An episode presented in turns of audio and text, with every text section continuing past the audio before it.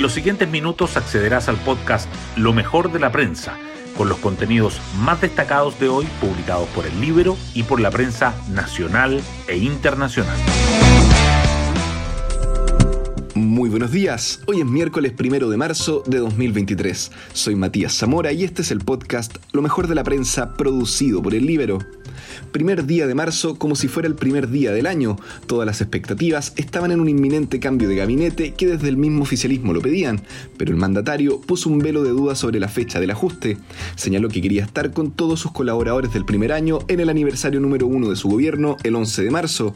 Esta eventual pausa, ¿cómo afecta el nuevo rumbo? En el libro, José Joaquín Brunner, recordando la entrevista del domingo de la ministra del Interior, se refiere a la encrucijada de Boric y su gobierno, el giro de Toa o más de lo mismo. Hoy destacamos de la prensa. Presidente Boric enfatiza que cambios de gabinete no los hacen editorialistas ni partidos. Al ser consultado nuevamente sobre un posible ajuste ministerial, el mandatario declaró que me siento tranquilo respecto a la labor permanente de los ministros. Reiteró que los cambios de gabinete se hacen, no se anuncian, y agregó que los hace el presidente de la República, yo, no los editorialistas ni los partidos. Cancillería, Educación y Obras Públicas figuran entre las carteras donde puede haber cambios las prioridades de los apoderados para el sistema educacional en 2023. En antesala de la vuelta a clases, la Facultad de Educación y el panel ciudadano de la Universidad del Desarrollo realizan encuestas sobre los desafíos del sistema para este año, reducir la violencia escolar, nivelar y mejorar los aprendizajes y apoyar aspectos socioemocionales fueron las tres opciones más mencionadas dentro de las ocho sugeridas por el sondeo. Fortalecer la educación sexual, en cambio, quedó en el penúltimo lugar. Febrero finaliza como el más caluroso desde que hay registros. Las temperaturas máximas en la zona central y centro-sur del país promediaron 32,6 grados durante el mes pasado, casi 3 grados sobre lo normal y más de uno sobre el récord de 31,3 grados registrado en 2020. Además, fue el febrero con más olas de calor en Santiago, 4. Altas temperaturas influyeron en los incendios forestales, con una superficie quemada 40% mayor que en la temporada anterior. Mejoran expectativas para IMASEC de enero tras cifras sectoriales. La producción industrial dejó atrás siete meses de bajas y repuntó en enero impulsada por la minería, mientras que el comercio moderó su caída.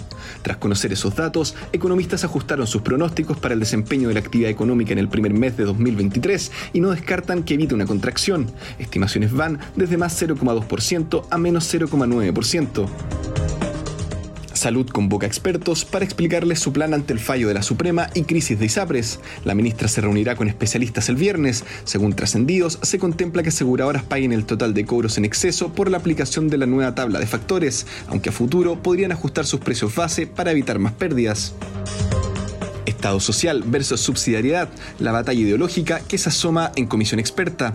Varios comisionados designados por Chile Vamos han adelantado que defenderán normas que hagan compatible el Estado social con el principio de subsidiariedad. La derecha está intentando pasar gato por liebre, asegura Magali Fuensalida, experta del FRBS.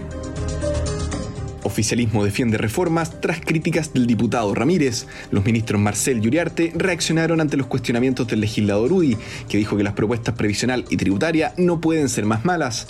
El presidente del PC acusa defensa de los grandes grupos financieros. Y el Libero publica, entrega de viviendas sociales cae 40% durante la gestión del ministro Montes.